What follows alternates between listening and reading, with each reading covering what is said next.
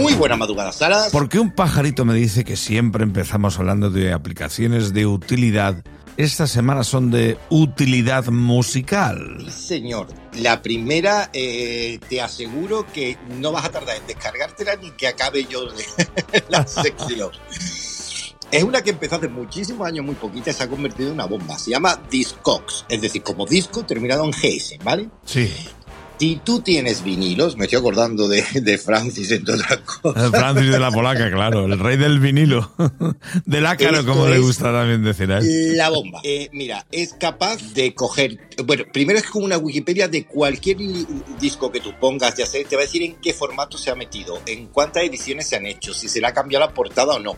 Te va a permitir que toda tu colección la puedas meter en la propia, en la propia aplicación y la tengas controlada. Además, ha incluido un código de barras, por lo cual reconoce el disco y la edición y te la pone con la portada correcta, que es una auténtica pasada. Eh, aparte de eso, tiene una sección en la que vas a poder eh, ver si el disco que tú estás buscando, el vinilo que tú estás buscando, está a la venta, ya sea de un particular o ya sea de una tienda.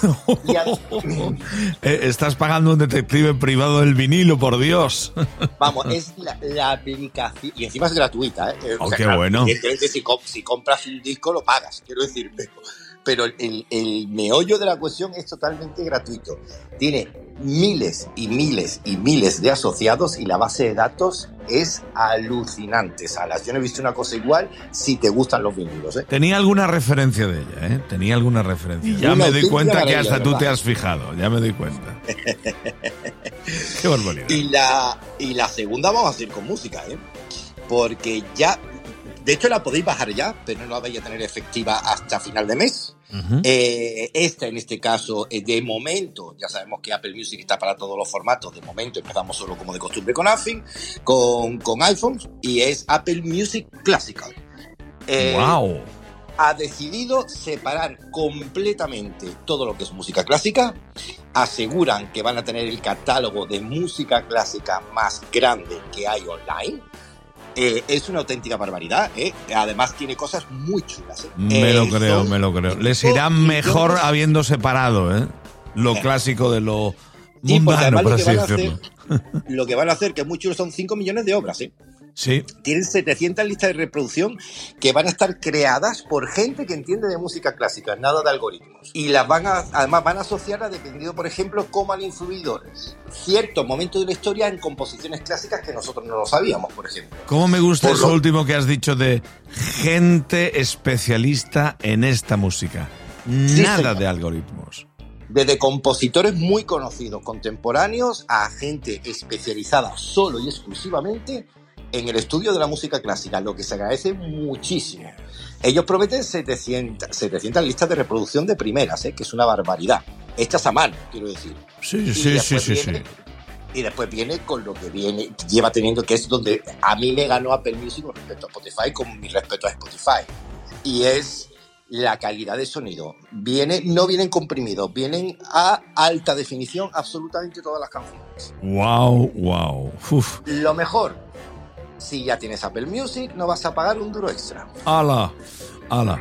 Ojo, que en música clásica especialmente se agradece que no exista una compresión del archivo que surja, porque se colarían todas las mierdas.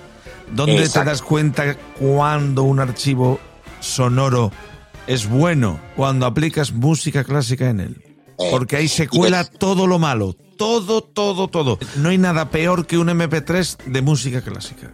Sí, señor. Y después hay otra cosita. Y es que el buscador lo han actualizado. Yo me gusta la música clásica, no es que la escuche a diario, pero me gusta porque me apetece. Y siempre es bastante complicado en plataformas como Spotify, la propia Apple Music, que te encuentre los términos precisamente porque no es lo que todo el mundo busca. Y se han encargado de que el algoritmo entienda qué estás buscando tú, si te gusta Mozart o te gusta tal composición en concreto, que te busque música que se parece, para hacerte una lista de estas de las que te haces tú personalizada, que se parezca realmente a lo que estás buscando en música clásica. Que muchas veces pones algo y te salen tres de música clásica y la cuarta es un reggaetón. Sí, es verdad. La cuarta es mierda, ya, ya. Ahí va. Es lo que hay. que- Bueno, eh, ¿de qué has hablado esta semana tan tan musical? Bueno, pues ya sabemos que hemos hablado de, de- la primera se llama Discogs, la aplicación definitiva para cualquiera que tenga o quiera coleccionar vinilos, y Apple Music Classical, que estará disponible a final de mes y es la plataforma más grande que va a existir de música clásica, además a, a- a alta resolución. Una maravilla.